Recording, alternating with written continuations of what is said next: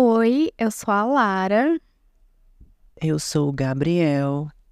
E à meia-noite levaremos tua alma.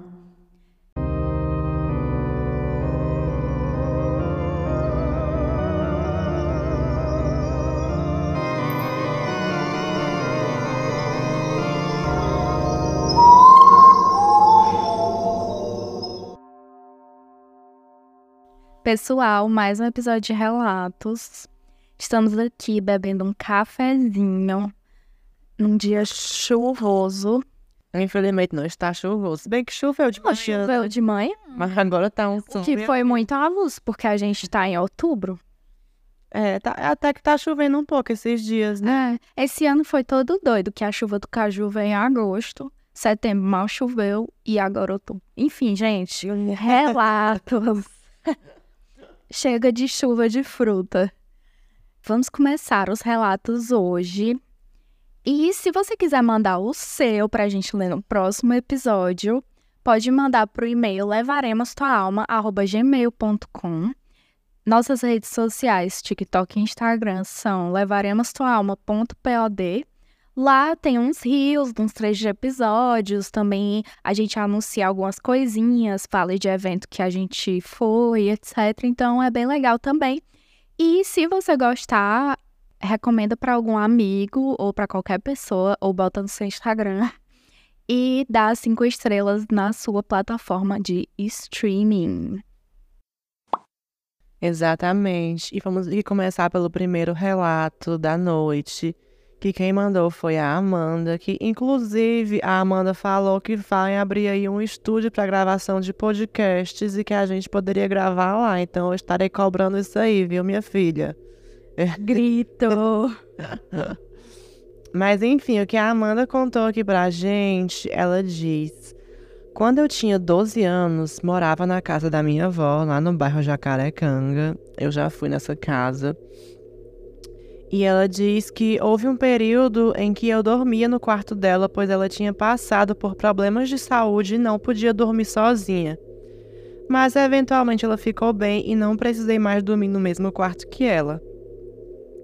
Houve uma noite em que ela passou a madrugada inteira me vendo de pé, na ponta da cama dela, assistindo ela dormir. Ela achou que era só eu zelando por ela, Que zelas, como é que fala? Zelações, zelamentos, que zelos são, que zelos são esses? e não estranhou, ok. Mas isso se repetiu outras vezes e ela gritou pelo meu pai, chamando ele falando que eu não estava bem. Mas quando meu pai chegou, não havia ninguém lá além dela. Nessa época já não dormíamos mais juntos e às vezes que ela me veio em seu quarto durante a madrugada foram noites em que eu nem havia dormido em casa. Nunca, soubemos, quem era essa criança. Doppelganger. Doppelganger, verdade. Gente, tem um filme muito bom de Doppelganger que é o Bilocation. Ele é japonês. Ele é muito doido. Recomendo quem gosta desse, desse tema aí. Pra quem não sabe, Doppelganger são tipo clones seus que aparecem em locais e se passam por você, coisas do tipo. Sim. Outra história da Amanda, ela conta em primeira pessoa. Outra coisa que aconteceu nessa mesma casa foi na época em que meu pai tinha colocado uma cerca elétrica recentemente. Eu tinha cerca de 8 anos e eu comecei a ficar muito noiada, imaginando que meu tio e meus primos, que moram no Rio Grande do Sul, viriam de surpresa para o aniversário da minha avó e iriam pular o muro para entrar na casa, sem ninguém perceber e surpreender minha avó. Falei inclusive que meu primo iria estar de blusa amarela. Ninguém havia me contado de nenhum plano desse tipo, era algo que eu havia criado na minha cabeça e acreditava piamente que ia acontecer. Tanto que fiquei desesperada pedindo aos prantos para que meu pai desligasse a cerca elétrica, por medo que meu tio e meus primos fossem eletrocutados. Eu enchi tanto o saco do meu pai que ele desligou mesmo só para eu ficar calma. Quando foi à noite, meu primo realmente chegou, de blusa amarela, e pulou o muro para fazer uma surpresa pra gente. Meu pai ficou me perguntando como que eu sabia daquilo, quem havia me contado. Mas na realidade, ninguém tinha me falado nada. Naquela época não existia o WhatsApp. E eu mal tinha acesso à internet também. Ela tinha oito anos, minha gente. Foi apenas a intuição que acabou sendo muito certeira. É isso aí, neta das bruxas que não conseguiram queimar. Tendo aí as previsões. É, pelo menos não foi uma, das, uma da, da série Previsões Inúteis, porque no caso foi uma previsão muito útil, né? Que salvou aí uma vida. Eu amei e, tipo, que prima inconveniente. Realmente, e a pessoa está lá do Rio Grande do Sul sem avisar para ninguém. E pular o muro, menino. E eu pensei, a pessoa se pensasse que era um ladrão e alguém tacasse um tiro ou enfiasse uma facada, sei lá. Pois é, tipo, gente, pelo amor de Deus. E agora, gente, todos os próximos relatos são da Sara. Mas são quatro relatos relativamente longos que conectam um com o outro, porque são coisas assim meio que de família. E a gente vai contando aqui, a Lara conta um, eu conto outro, vamos ir revezando. E o primeiro relato que ela conta é relacionado à tia dela. Ela conta que quando ela tinha por volta seis ou sete anos de idade, ela ia muito para a casa da prima dela, que era filha dessa tia por parte de pai. E ela diz o seguinte: essa minha tia tinha por volta de vinte e tantos anos e eu achava ela muito legal porque ela passava muito tempo com a gente conversando. Sabe aquela tia legal, jovial, que tá sempre com vocês e não sei o que, etc e tal? Pois é, devia ser esse tipo de tia, eu imaginei assim, pelo menos. Costumávamos ir para a casa do meu avô em Itaitinga, e era uma casa bem antiga que havia pertencido aos nossos bisavós, e essa minha tia gostava muito de contar histórias de terror lá. Sempre eram relatos que envolviam a nossa família, coisas que ela havia visto e presenciado, e ficávamos com muito medo. Tinha uma história específica que ela sempre contava, de que havia um pé de coqueiro bem na frente do portão do quintal, e ela sempre falava que da infância até a adolescência dela, ela via o avô dela, nosso bisavô, pendurado lá naquele coqueiro, olhando, olhando para, para, ela com expressão raivosa, em seu rosto. Outra história que ela sempre contou muito era sobre quando ela tinha 15 anos e fugiu de casa por ter brigado com meu avô. Ele trancou ela dentro de um quarto e lá ela viu várias galinhas tentando atacá-la. Ela quebrou a janela, fugiu e passou três dias sumida. Então era basicamente isso a dinâmica. Nós íamos para essa casa e ela ficava nos contando essas histórias assustadoras que deixavam eu e minha prima com muito medo. Porém, quando eu tinha 16 anos, fui conversar com meu pai sobre isso. E ele me contou que aos 15 anos ela foi diagnosticada com esquizofrenia, justamente na época em que aconteceu aquele episódio das galinhas. Na época, meus avós não entendiam o que acontecia quando ela entrava em crise, então nesse dia, que ela entrou em surto no restaurante, ela estava dizendo que estava vendo o avô dela e eles a trancaram dentro do quarto para que ela parasse de dar vexame, que era como chamavam na época. Lá ela teve aquelas visões das galinhas e fugiu, passando três dias sumidas e depois sendo diagnosticada. Então, só aos meus 16 anos vim descobrir que todas aquelas histórias que ela nos contava na nossa infância, na realidade, eram frutos desses momentos de crise que ela tinha quando ainda não fazia o tratamento e que, mesmo ela já sabendo que tem esquizofrenia, ela ainda acha que aquelas visões que ela viveu na época eram reais. Então, gente, aí foi um caso de falso sobrenatural, né? Porque ela passou a infância e a adolescência toda achando que essas histórias que a tia dela contava eram reais, e depois ela descobriu que eram fruto aí, né, de uma, uma doença, esquizofrenia, enfim. É o famoso terror psicológico. Mas pelo menos ela foi diagnosticada, assim, relativamente cedo, né? Não é tão cedo porque ela já tinha 16, 15 anos, mas começou a fazer o tratamento e tá bem hoje em dia, pelo que ela me contou. Agora, os relatos das bisavós da Sara.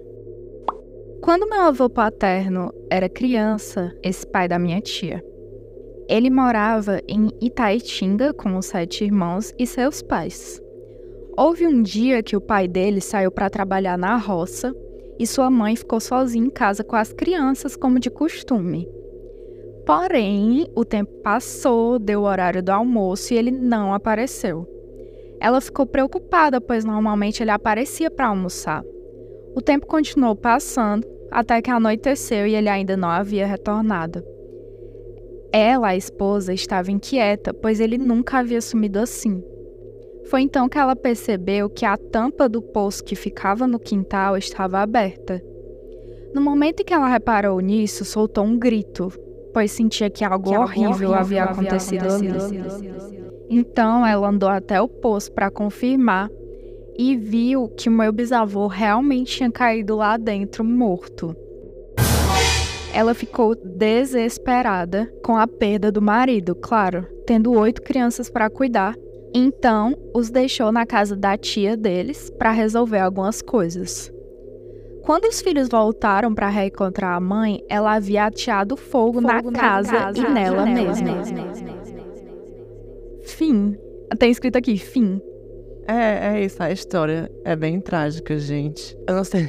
Eu tô chocada, eu tô simplesmente chocada. É, ela tava me contando, eu, ela falou assim, amigo, tem uns relatos pra te mandar. Aí eu, ah, tá bom, deve ser uns relatos assim, sobrenatural. Aí assim, ó, são as histórias trágicas, mortes, suicídios, esquizofrenia. Eu, meu Deus, o que é isso? Mas enfim, eu até fiquei analisando essa história e assim, não querendo dar uma de psiquiatra, mas eu fiquei pensando que talvez as visões que a tia dela tinha em relação ao avô tenham base nessa história, que deve ter sido algo que foi repassado na família, né, já que até a Sara sabe. E como ela já tinha essa predisposição à esquizofrenia, que pode ser algo genético também, ela começou a ver o avô que ela nem conheceu por conta dessa história trágica, né? Vi ele morto, com expressão de raiva. E também, né, coitada da bisavó dela. Nessa época, as mulheres tinham tantos filhos, às vezes nem era por querer, era só porque acontecia, não tinha muito conhecimento do, do de como prevenir e, enfim, esse tipo de coisa de, de, como é que fala? Métodos contraceptivos, né? E só ia tendo os filhos, às vezes nem queria, mas estava ali. Então imagina o marido morrer, deixar você com oito filhos sozinha numa época dessas. Coitada, né? Ela deve ter ficado realmente muito desesperada. E, tipo, o trauma de ver um ente querido morto, né? E também, assim, gente, deve ser horrível. Não é natural isso, assim, digamos. Não é uma coisa que acontece na vida, sabe? É, agora os próximos relatos são menos trágicos, são mais sobre coisas que realmente aconteceram com a Sarah, assim, mais relacionadas a sonhos, pesadelos, paralisias do sono. E primeiro ela conta sobre os sonhos lúcidos que ela sempre teve e tem até hoje. Ela disse como minha família por parte de pai tem esse histórico de doenças mentais, ela sempre teve muito medo de desenvolver algo do tipo, especialmente por sempre ter tido experiências muito tensas envolvendo sonhos lúcidos, que ela sempre teve desde criança. Do tipo que ela sabia que estava sonhando, ficava querendo acordar, mas não conseguia. E ela disse que foi algo que se intensificou muito na adolescência dela. Ela diz o seguinte: eu tenho várias categorias de sonhos que eu sempre tive. Por exemplo, tenho sonhos Beach Park, que são sonhos que se passam sempre no Beach Park e que são continuações um do outro. Como se fosse esse episódio de uma série, sabe? Que vai vir numa sequência. Aí é tipo assim, são sonhos que ela desde a infância do Beach Park acontecem coisas diferentes, aí é uma categoria de sonho. Aí também tem os sonhos que se passam só em escola. Tem os sonhos de tsunami. Ela também tem os sonhos que envolvem carro, que ela, se quando ela não sabia dirigir, ela, era ela tentando dirigir o carro e não conseguia. E agora que ela sabe dirigir, ela dirigindo o carro, mas o carro não funciona. Aí, enfim, os sonhos vão se adaptando aos diferentes momentos da vida dela, mas continuam acontecendo, né? Interessante isso. E aí tem os sonhos que são de terror, que é como se ela fosse ali uma personagem de filme de terror que ela tá participando. E um desses sonhos ela diz: Eu estava com meu namorado e, como estavam acontecendo coisas muito absurdas, eu percebi que aquilo era um sonho. E teve uma hora que já estava insuportável, porque no sonho a mãe de uma amiga minha era uma bruxa que queria arrancar minhas unhas. Nesse momento, eu olhei para meu namorado e falei: Eu vou acordar. E ele virou e falou: Não vai não. e eu realmente não consegui acordar por muito tempo, foi muito cansativo esse sonho. Eu ficava preocupada com essas experiências porque achava elas muito absurdas, até que eu vi no TikTok, como visto no TikTok, que se você estiver em um sonho lúcido e falar para a pessoa que está ao seu lado que você está sonhando, dá tipo uma falha na Matrix, sabe? Então decidi que eu faria isso da próxima vez que tivesse um sonho lúcido. Então, ela teve vários sonhos lúcidos, nunca lembrava, mas teve uma vez que ela lembrou de fazer isso num desses sonhos lúcidos. E ela estava sonhando com o namorado dela de novo, e era um sonho relativamente normal, em que eles estavam conversando, Então ela olhou para ele e falou: Eu sei que isso é um sonho. E aí, nesse momento, essa pessoa, que era o namorado dela, simplesmente começou a virar o pescoço para trás, mas mantendo o torso voltado para ela, como tava, ele virava só o pescoço, até que o rosto ficou assim, ela não conseguia mais ver o rosto dele porque tinha virado completamente. Ela disse que era meio exorcista, mas também não foi tanto, porque ele não virou com 360, ele virou, tipo, acho que, sei lá, 180. E ela não conseguia mais ver o rosto porque virou, mas o torso continuava voltado para ela. Ela começou a falar, pedir para olhar para ela, mas ele se mantinha completamente imóvel naquela posição, ele se recusava. Então realmente foi uma falha na Matrix que deu ali no sonho. Ela falou, eu sei que é um sonho, e o bicho bugou e não interagiu mais com ela. Estranho, né? E aí depois disso ela acordou. Meu Deus, eu tenho vários sonhos que eu percebo que eu tô sonhando, mas eu tenho medo de fazer isso aí e acontecer uma coisa muito bizarra. Mas tenta que aí pelo menos tu traz conteúdo pro podcast. Ah, pronto. Agora, contando algumas das histórias de paralisia do sono da Sara, ela conta. Essas experiências com sonhos pioraram depois que meu avô faleceu, pois além dos sonhos lúcidos, comecei a ter muitas paralisias do sono. Elas sempre acontecem logo que eu me deito para dormir, como se eu entrasse muito rápido naquele estado de sono pesado e acordasse logo em seguida, paralisada. Lembro que na primeira delas eu estava deitada meio que de lado, conseguia ver meu braço esquerdo e meu guarda-roupa. A sensação que eu tive no momento foi que pisquei e quando abri os olhos de novo, meu braço estava desconectado do meu corpo. Tomei um susto e consegui acordar. Depois eu voltei a dormir. Mas então, poucos minutos se passaram e eu entrei em estado de paralisia mais uma vez. Quando eu abri os olhos, vi um homem, daquele tipo que vocês já comentaram aqui no podcast antes, que é apenas uma silhueta escura e muito alta. Por algum motivo, eu sabia que ele estava nu e ficava ali parado no canto do meu quarto me observando. Eu tentava gritar pela minha mãe, mas saía apenas o som de um murmúrio patético. A única coisa que eu conseguia fazer era fechar os olhos, e essa foi a pior ideia que eu poderia ter tido, pois quando eu fiz isso, eu senti ele chegando a poucos centímetros do meu rosto. Então, eu acordei com um susto. Esse homem pode ser caracterizado como um shadow people, né? Existem vários tipos de shadow people, não é só o homem de chapéu pessoas de sombras, no caso. Ela continua aqui.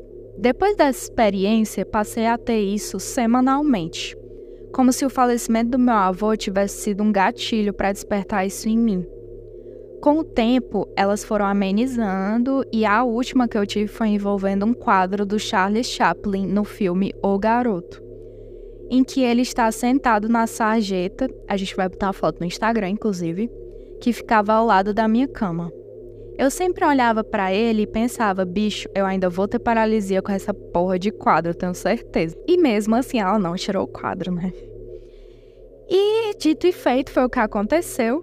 Teve um dia que acordei e ao olhar para o quadro, ele estava gesticulando para mim daquele jeitinho que o Charles Chaplin gesticulava nos filmes. Ela até mandou um gif mostrando. Hum. Acho que essa foi a única experiência de paralisia que eu achei ok porque na hora foi até engraçado. Eu só consegui pensar, meu Deus, não acredito que isso está acontecendo.